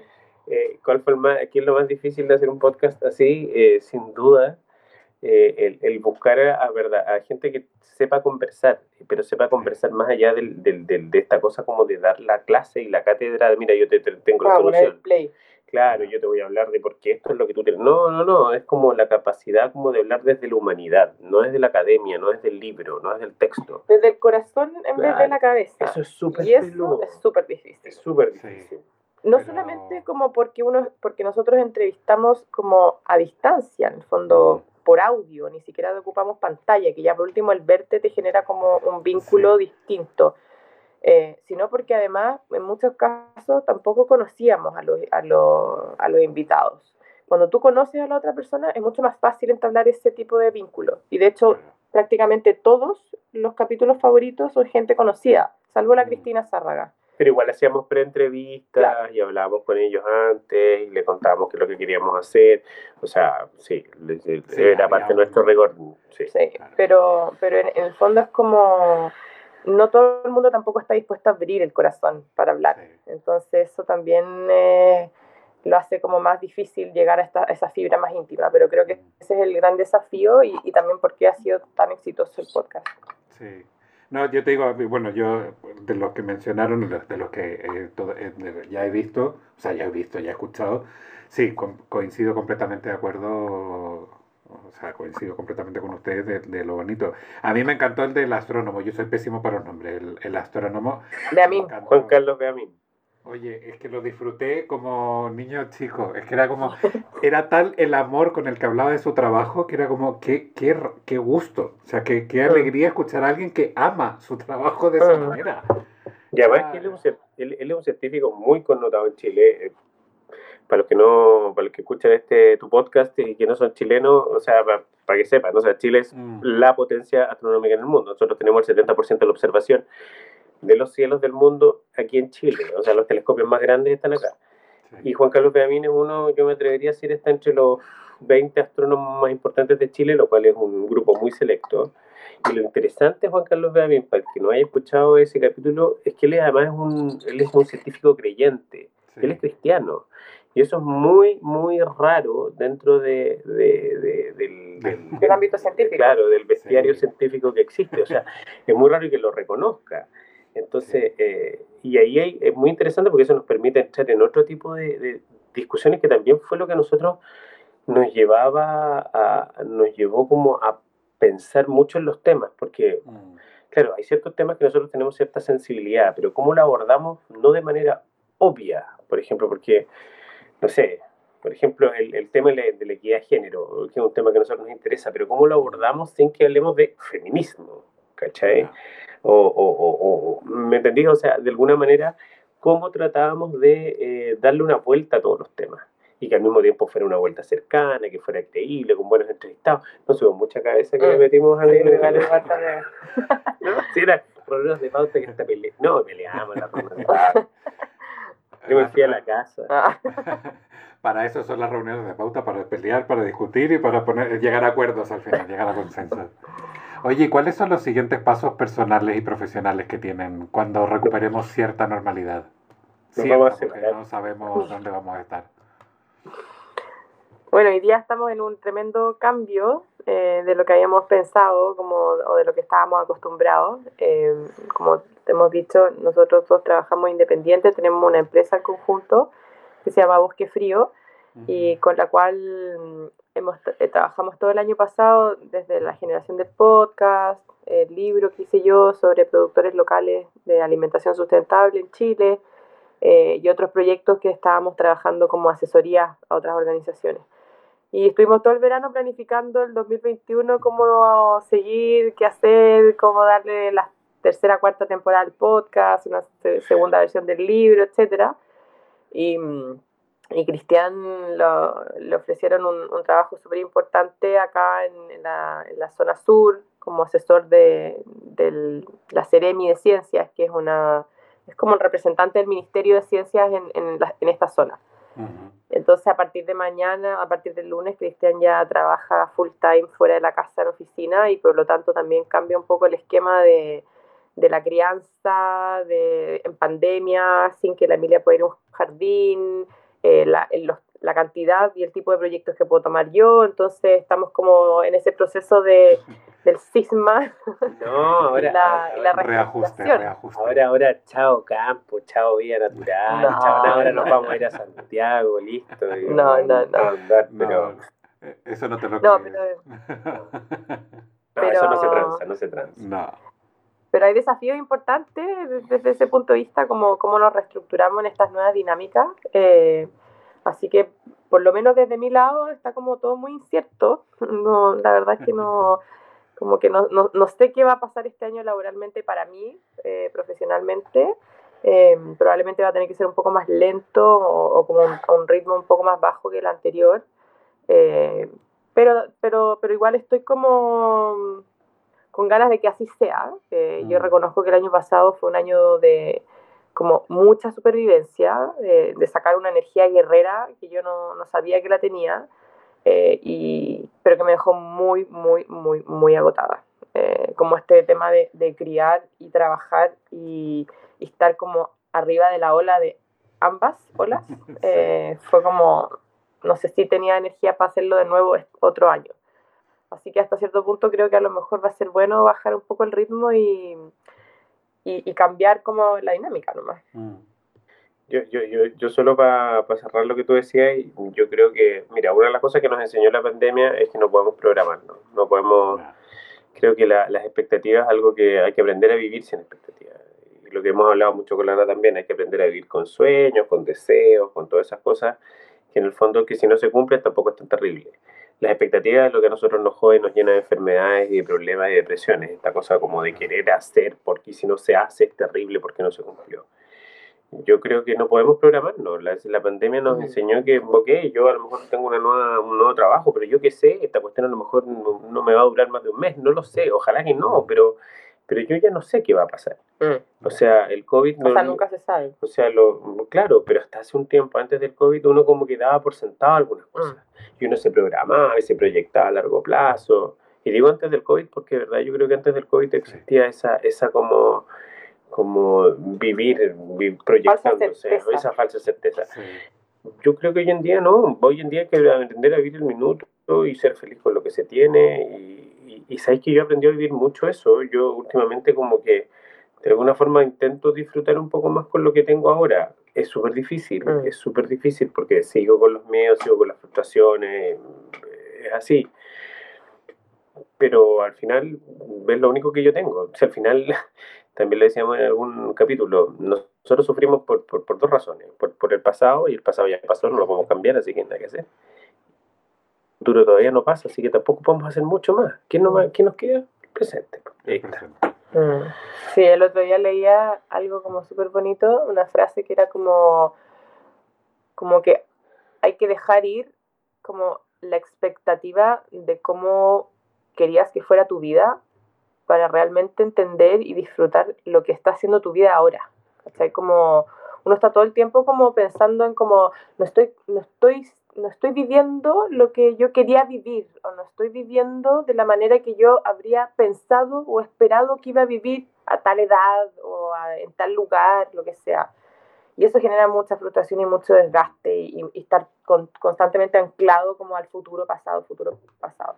Cuando en verdad te estás perdiendo la posibilidad de vivir y disfrutar lo que tienes en este momento, que es realmente lo único. Pero claro, no es fácil, ¿no? yo creo que ahí está el, gran desafío de la vida, para mí, por lo menos. Para mí ese es el gran desafío de la vida. Eh, entonces es una tarea constante, diaria. Totalmente.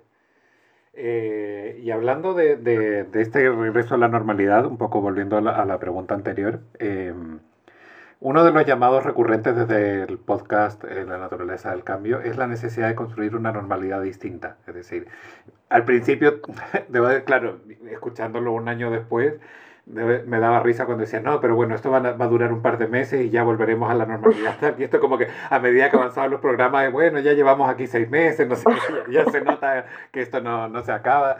Me parecía toda esa parte como de ternura, porque todos al principio pensábamos que iba, esto iba a durar nada, un par de meses y sería eh, todo. Pero bueno, volviendo a este punto de construir una normalidad distinta, más consciente, más humana, ¿estamos en el camino para conseguirlo? o, creen que es una oportunidad que ya hemos desperdiciado de alguna manera?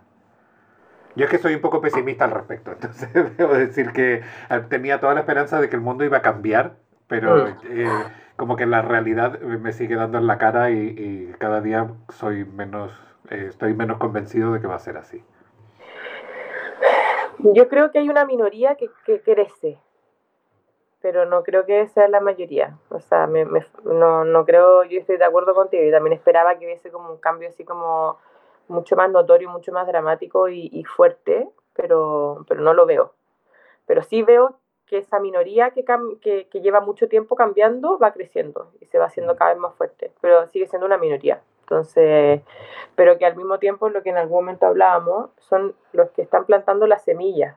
O sea, no, no es un cambio de esta generación, es el cambio de la, de la siguiente o de la subsiguiente, eh, que son los que van a poder tener a lo mejor la capacidad de reconstruir o de regenerar como en profundidad después del cagazo que todavía no, vemos.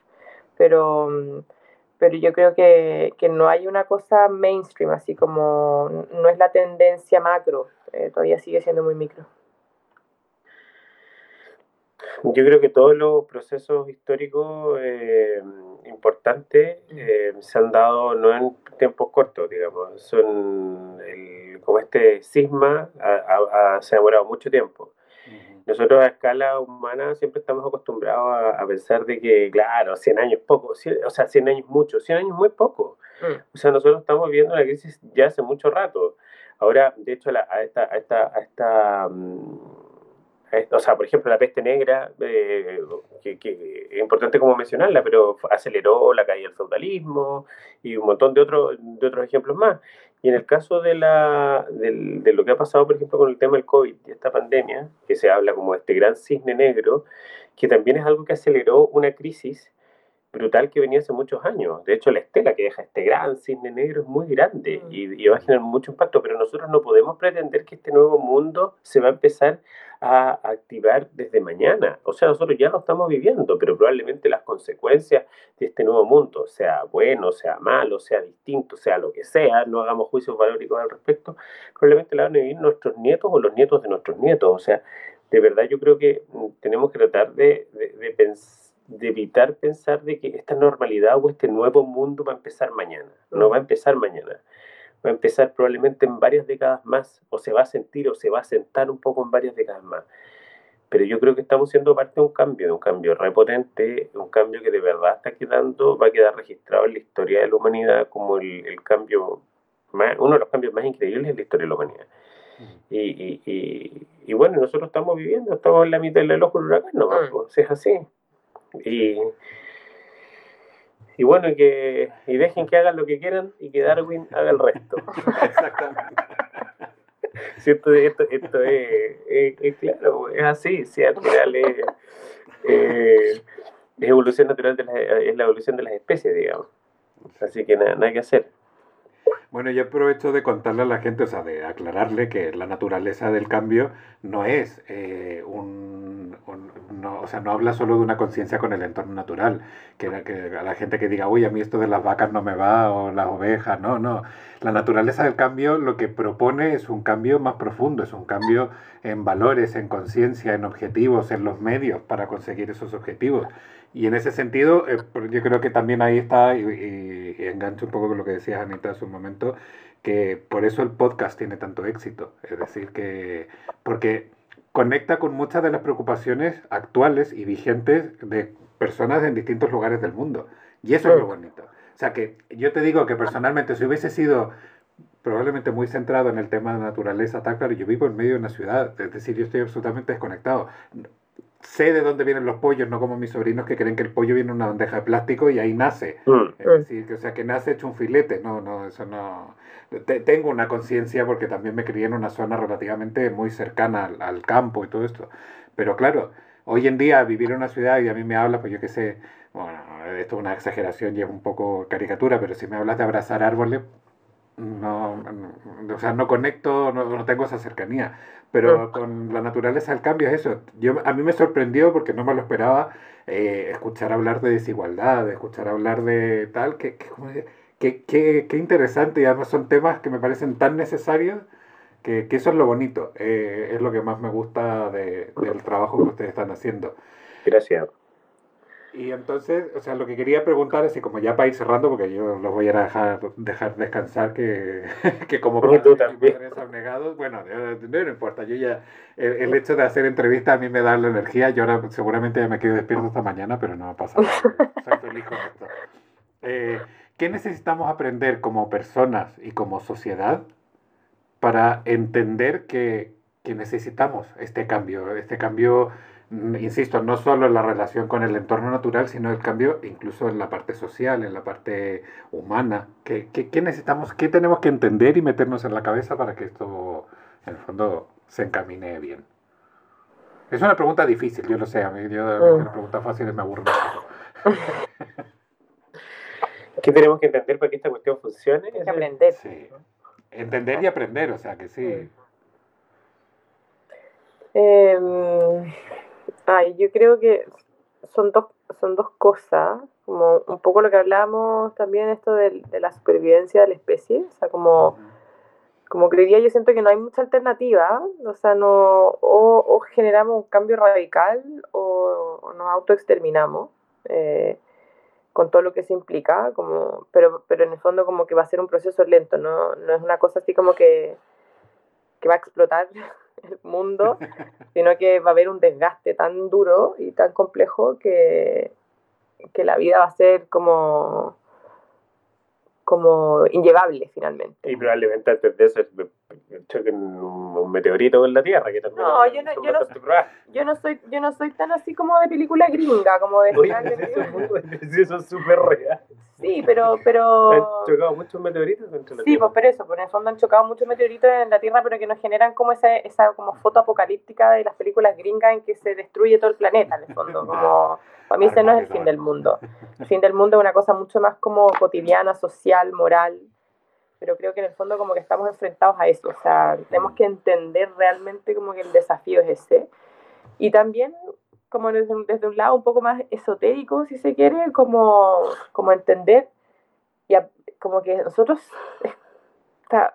estamos todos conectados, o sea, somos todos, somos manifestaciones eh, como con formas distintas, pero de lo mismo. En el fondo, no como hacerle daño a la naturaleza es hacernos daño a nosotros mismos. Entonces, para mí es muy claro como lo que está ocurriendo a nivel planetario con las heridas de la deforestación, de la pérdida de biodiversidad, la contaminación de los mares, etcétera, etcétera, etcétera, con lo que está ocurriendo a nivel interno de los seres humanos, tanto física como mentalmente, ¿no? Como el nivel de enfermedades mentales, de suicidios, de cáncer, bla.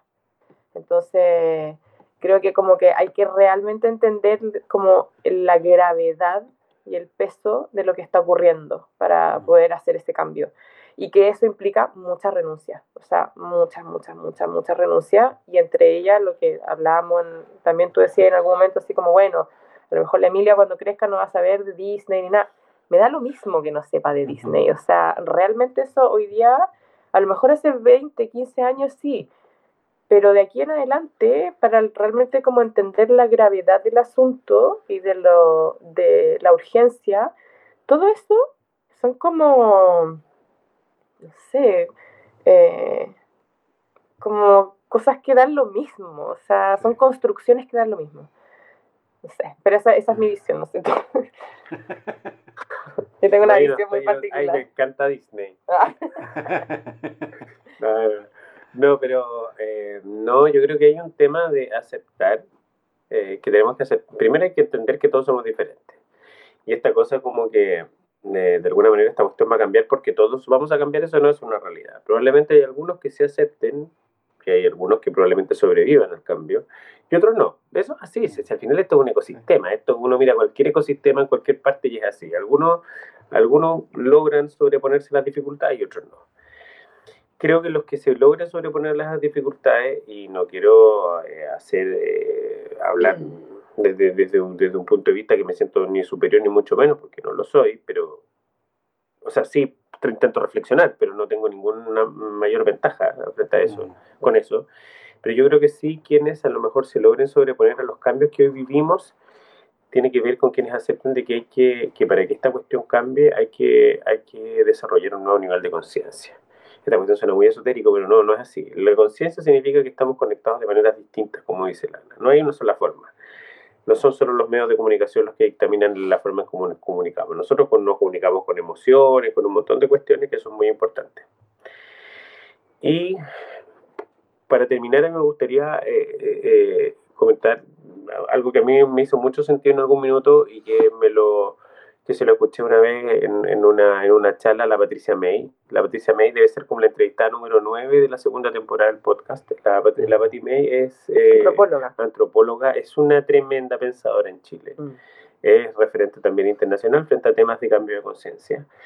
Donde decía que yo ya la escuché, le, escuché una vez en una charla en el Congreso del Futuro acá en Chile, que también es una instancia que se genera eh, anualmente donde van pensadores y científicos de todo el mundo a reflexionar sobre las, nuevas, las nuevas tendencias en términos de cambio de, de, paradigmas que estamos viviendo.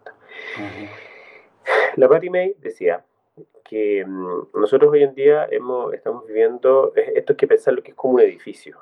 un edificio donde la evolución de la humanidad, al principio, cuando toda esta cuestión, cuando vivíamos en las cavernas, qué sé yo, estábamos en el primer piso y encendíamos las luces. Después, cuando empecemos a vivir en sociedades, subimos al segundo piso y encendimos las luces del segundo piso. Después, cuando la revolución industrial, estábamos en el quinto piso, prendimos las luces. Bueno, después el, el desarrollo del modelo económico neoliberal, estamos en el veinteavo piso y encendimos las luces. Ya ok, subimos todo el edificio, pero ahora llegó el momento, o sí o sí, para poder sobrevivir como especie, que tenemos que pararnos en la azotea del edificio y mirar desde arriba todo lo que hemos construido, todo lo que hemos hecho y todas las luces que prendimos en la medida que fuimos subiendo. Mm. Pero tenemos que mirar todo lo que hemos hecho en este proceso y sacar conclusiones y lograr entender con qué cosas buenas nos quedamos y qué cosas malas dejamos de lado. Eso, yo creo que es la única forma, pero no hay más fórmulas que eso. Y aprovechando esa reflexión que me parece interesante, ¿cómo es el mundo que le quieren dejar a Emilia en el futuro? a mí me encantaría poder dejarle un mundo donde ella sea capaz de, de ser feliz y valérselas por sí misma sin sufrimiento donde en verdad pueda conectar con otros, como yo siento que todo lo que hemos perdido en este año de pandemia es lo que me gustaría dejarle, como familia, amigos, eh, salud, naturaleza, felicidad, como la capacidad de poder, no sé, decidir por ella misma. Em, no, todo lo demás, como lo material, me da exactamente lo mismo. No, ni siquiera como el punto de vista así como de que tenga que ir a un buen colegio, no. O sea, que son, bueno, de eso da para otro tema en el fondo, pero mm, como creo que, las cosas que, que a mí me gustaría dejarles son mucho más sencillas y es todo lo que hemos perdido en este año de pandemia. Sí, nada que decir, absolutamente de acuerdo. O sea, creo que ella tiene que, que ojalá aprender que ella vale por lo que, por lo que es, no por lo que tiene. Y, y eso, y que es libre de pensadora y libre de ser feliz, nada más que eso. Si fuéramos capaces todos de entender efectivamente que somos librepensadores, que, que lo que nos hace personas es la parte emocional, la parte humana y no toda la parte material, creo que la pandemia y todo esto sería completamente, bueno, la realidad actual del mundo sería completamente distinta. Eh, y yo con esta pregunta, que después de esto no, no, creo que ya no hay nada más que preguntar ni que hablar, así que yo solo quiero agradecerles la, eh, el, su tiempo de haber estado aquí conmigo en, en, esta conversación. No me voy a extender más porque, insisto, es que a mí me gustan las entrevistas muy, muy largas. Ya he recibido ciertas quejas al respecto, pero es que me emociono y, y, es lo que tiene. Entonces, nada, yo eso los dejo en libertad para que puedan descansar, puedan dormir, puedan hacer lo que quieran. Y a la gente que, que nos ha estado escuchando, agradecerle también la compañía y espero que que hayan aprendido un poco esta naturaleza del cambio de lo que viene y ojo, no dejen de escuchar el, el podcast de Cristian y Danita porque es realmente una maravilla. Yo espero que haya muchas, muchas más temporadas. No sé si, si pronto las habrá, pero que las haya. Ojalá que sí. Oye, sí, Tomás, solo agradecer de verdad un millón de gracias por, el, por el tiempo, por, porque, especialmente porque sé que ya es muy, muy tarde eh, o muy temprano, depende de cómo uno lo mire. Eh, y, y, de verdad agradecemos el tiempo y de verdad la, la, la, opción que tienes también y esta inquietud también de reflexionar, de pensar, de conectarte aquí también con tu país. Y para nosotros también un orgullo estar en este podcast. De verdad, muchísimas gracias. Sí, bacán. Muchas gracias además por el interés de, de, querer explorar más sobre lo que nosotros hemos estado haciendo. Para nosotros es un honor tener estos espacios y, y siempre desde la humildad y de, de como el pequeño aporte que uno puede hacer. Totalmente. Y ojalá haya muchos más espacios como el podcast, que puede haber otras oportunidades en el futuro, pero que haya estos espacios para parar un momento y pensar, pensar un poquito mm. y dejar de hacer cosas así como a lo loco. Así que nada, que buenas noches. Muchas gracias por la compañía y, y, nos vemos pronto. Gracias a ti, que estés muy grande. bien. Cuídate, Tomás. Chau, chau. Abrazo. Chau. Gracias. Cariño, chau. Qué bueno poder parar y hablar con gente con la que compartimos trayectorias, recuerdos y con la que nos seguimos por redes. Reflexionar es uno de los mejores ejercicios para el corazón y para el alma. Para mí fue un momento glorioso tener este rato de buena conversación hablar de crianza, de sueños, de ciencia y de proyectos. Ojalá podamos pronto reconectar no solo con nuestro entorno físico, sino también con ese ecosistema del que hablaban Ana y Cristian, que es fundamental para nuestro futuro y el de las nuevas generaciones. El día que entendamos que ese es un tesoro mucho más valioso que el poder y el dinero, seguramente nos irá mucho mejor.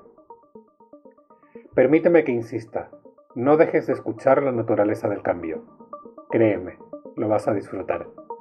Y por supuesto, acompáñame la próxima semana en un nuevo episodio de La pieza que falta.